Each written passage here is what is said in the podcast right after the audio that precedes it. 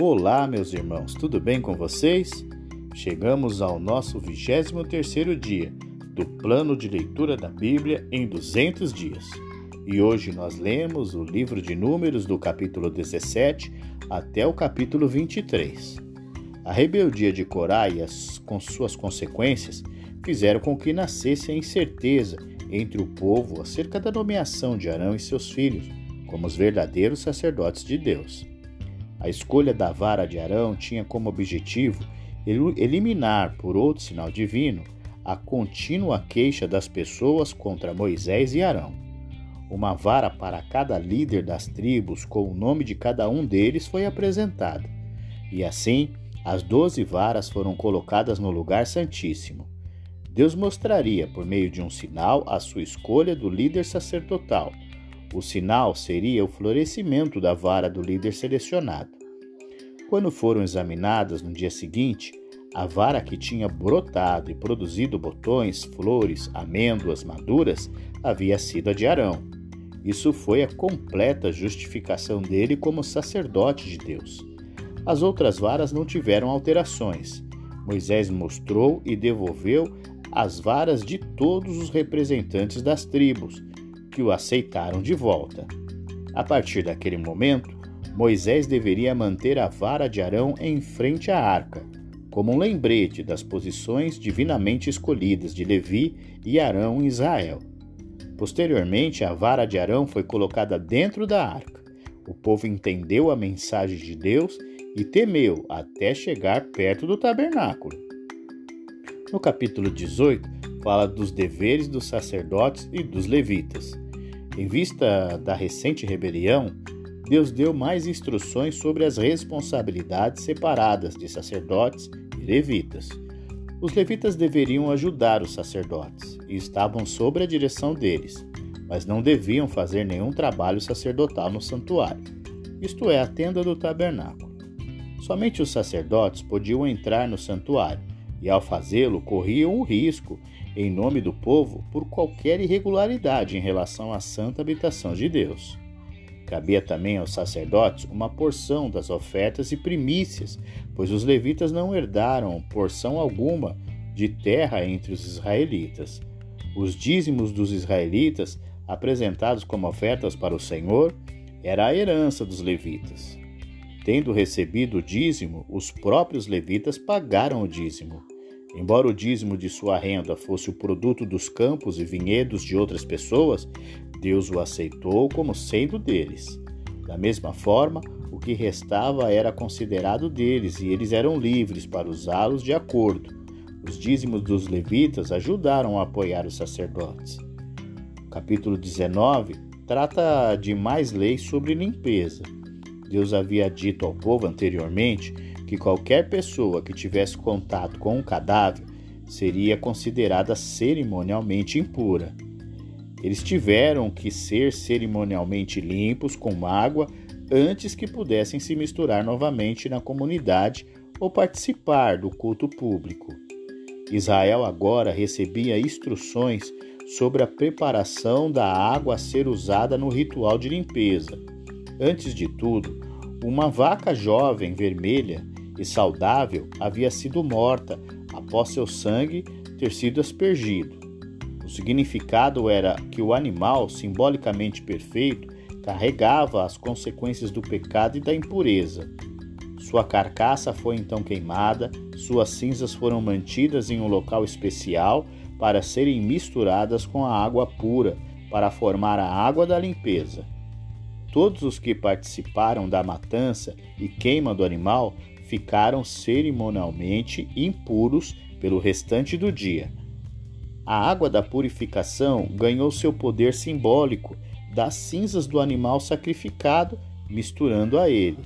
As cinzas eram a prova da morte do animal, pela qual a maldição do pecado foi removida. No ritual da limpeza, o sacerdote aspergiu a água sobre as pessoas que estavam sendo lavadas. A tenda de uma pessoa morta, juntamente com seu conteúdo, era impura, e o ritual de limpeza novamente incluía aspergir com a água da limpeza. objetos que provavelmente continham alguma impureza, como jarros descobertos e até sepulturas, tornavam qualquer pessoa impura caso tocasse neles. A impureza se espalhou para alguém ou qualquer coisa que a pessoa impura tocasse.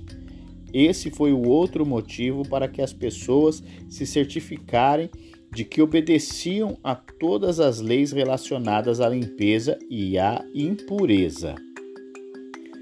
O capítulo 20 relata a morte de Miriam e as águas de Meribá. Cades Barneia, ou apenas Cades, no extremo norte do deserto de Parã, parece ter sido o centro dos israelitas durante seus anos de peregrinação no deserto. Em, seu, em uma ocasião, logo após o povo retornar de Cádiz, Miriam morreu. Portanto, mais uma vez houve falta de água e novamente as pessoas reclamaram. Mas quando Moisés e Arão conversaram com Deus a queixa do povo, Deus disse a Moisés que falasse com a rocha ao lado de onde estavam acampados, e a água fluiria. Moisés ficou tão zangado com o povo por seu espírito rebelde que, em vez de humildemente fazer o que Deus lhe disse e mostrar a eles que Deus o estavam fornecendo, Moisés desobedeceu às ordens de Deus diante do povo. Em vez de aceitar as instruções de Deus com fé e falar com a rocha, Moisés, num ato de, de nervosismo, agiu de acordo com os seus próprios sentimentos. Com raiva, ele golpeou a pedra, chamou o povo de rebelde e os repreendeu por suas constantes exigências sobre eles como líder. Ao fazer isso, ele desobedeceu a Deus, falou precipitadamente com o povo e recebeu, entre aspas, o crédito pessoal por aquele milagre em vez de dar a honra a Deus. O castigo de Deus foi impedir Moisés de entrar na terra prometida. Uma rota comercial bem usada, chamada a Estrada do Rei, corria de Ezon-Geber, no Mar Vermelho, através dos reinos de Edom e Moabe até a Síria. Moisés decidiu usar essa rota para a entrada de Israel em Canaã. Ele, portanto, pediu permissão ao rei Edomita para passar por seu território, prometendo não danificar os campos de Edom e nem usar a sua água. Se em caso de emergência os israelitas precisassem usar a água de Edom, eles pagariam por ela. Moisés esperava uma resposta favorável, porque Israel e Edom eram nações irmãs, sendo Edom os descendentes de Isaú e Israel os descendentes de Jacó. Mas o rei de Edom recusou. Israel teve que mudar de rota e logo chegou ao monte de Or, na fronteira de Edom. Ali Arão morreu. Deus anunciou sua morte com antecedência, para que fosse realizada uma cerimônia para nomear Eleazar, o filho mais velho de Arão. Moisés tirou as roupas de sacerdotes que Arão vestia e pôs em Eleazar, como sumo sacerdote, substituto, antes da morte de Arão. Chegamos ao capítulo 21, que relata a derrota do rei de Arad e a vitória contra Seom e Og. Quando um dos reis cananeus soube que Israel estava indo em direção a Canaã, lançou um ataque e levou até algumas pessoas em cativeiro. Israel respondeu prontamente e, com a ajuda de Deus, destruiu os inimigos. Foi o primeiro passo para a conquista de Canaã por Israel. O longo desvio que os edomitas impuseram aos israelitas fez com que o povo ficasse impaciente e reclamando novamente. Deus os puniu com uma praga de cobras, cuja picada produziam dores até a morte. Moisés orou pelo povo e assim Deus mandou que Moisés fizesse uma cobra de metal, de bronze, e pregasse num poste. Quando alguém era mordido por uma cobra, olhava para a cobra de bronze e ficava curado. Avançando novamente, os israelitas viajaram pelas áreas fortificadas de Moabe, cruzaram o rio Zered e seguiram para o norte através da região Plani, do Planalto a leste do Mar Morto. Dois eventos significativos aconteceram na jornada pelo Planalto. Um era a travessia do rio Arnon, que, que mar, marcava a fronteira entre o território moabita e o amorita. O outro foi a descoberta de água em uma região particularmente seca, e as pessoas celebraram com eventos cantando canções. O rei amorreu Seom também recusou o pedido de Israel para passar por seu território e saiu à guerra. Os amorreus começaram a luta, mas Israel esmagou seu exército, conquistou sua cidade principal, Esbom, e invadiu seu território. A vitória foi especialmente agradável para Israel, porque os amorreus haviam conquistado recentemente esse território dos moabitas. Os amorreus haviam escrito uma canção de vitória para celebrar a conquista de Moabe, mas agora eles mesmos foram vencidos. Como resultado dessa vitória, Israel agora controlava uma área na fronteira oriental de Canaã, que se estendia do rio Arnon ao norte até o rio Jaboque. Israel se expandiu ainda mais ao norte com a conquista de Og, outro rei amorreu, que governava as ricas pastagens de Bazã. Isso deu a Israel o controle de toda a região a leste do Rio Jordão. Os israelitas montaram seu acampamento principal nas planícies de Moabe, a leste da Jordânia, em frente a Jericó. Chegamos ao capítulo 22, que refere-se a Balaque e Balaão, onde Balaque acreditava que Balaão podia lançar maldições sobre o povo de Israel, mediante os seus conhecimentos. Depois de partirem, os israelitas acamparam na planície de Moabe, ao leste do rio Jordão, em frente ao Jericó. As vitórias dos israelitas que avançavam colocaram medo no rei moabita Balaque. Ele chamou Balaão um adivinho, não israelita, que conhecia algo de Deus de Israel. Balaque acreditava que Balaão tinha poder sobrenatural pelo qual ele poderia amaldiçoar Israel e garantiria sua derrota.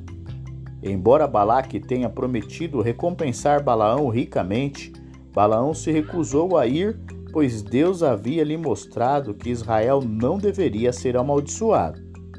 Mas Balaão enfraqueceu quando os mensageiros voltaram com uma oferta mais tentadora. Balaão claramente conhecia a vontade de Deus mas quis falar com Deus novamente. Ele foi tentado pela recompensa oferecida e esperava que de alguma forma Deus permitisse que ele fosse. E no final Deus permitiu realmente que ele fosse, mas para lhe ensinar uma lição. Deus ficou zangado com Balaão por sua teimosia em ir a Balaque e mostrou-lhe que apenas a misericórdia divina o impediria de ser destruído. Então, quando Balaão se ofereceu para voltar, Deus o forçou a continuar, embora ele não recebesse a recompensa que queria, e mandou que ele falasse apenas o que Deus queria. E ao chegar, Balaque levou Balaão a um lugar alto onde podia ver o acampamento israelita. Balaque esperava que Balaão, ao ver isso, estivesse convencido de que os israelitas eram uma ameaça e lhes lançaria uma maldição.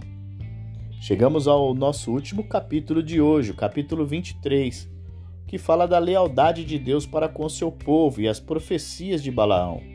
Então Balaão disse a Balaque para construir sete altares e preparar sete bezerros, sete carneiros, e assim os dois ofereceram um sacrifício de um bezerro e um carneiro em cada altar. Mas Balaão anunciou a aprovação de Deus aos israelitas não cedendo com facilidade, Balaque tentou novamente convencer a Balaão a amaldiçoar Israel, esperando que uma mudança de lugar pudesse trazer um resultado diferente. Como na, na ocasião anterior, Balaão não amaldiçoou o povo de Israel, porque Deus estava do lado deles. Deus salvou o povo do Egito e, e ele lhes daria vitória sobre os outros inimigos. Com raiva, Balaque disse a Balaão que, mesmo que ele não amaldiçoasse os israelitas, ele não precisava abençoá-los. E então, pela terceira vez, Balaque procurou uma maneira de fazer Balaão amaldiçoá-los. Mas o Espírito de Deus veio sobre ele, e a visão do acampamento de Israel se espalhando pelo campo, levou Balaão a profetizar um futuro próximo e vitorioso para a nação.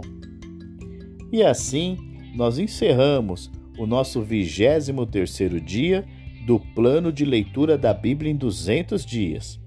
Um grande abraço a você, continue firme e até o nosso próximo episódio.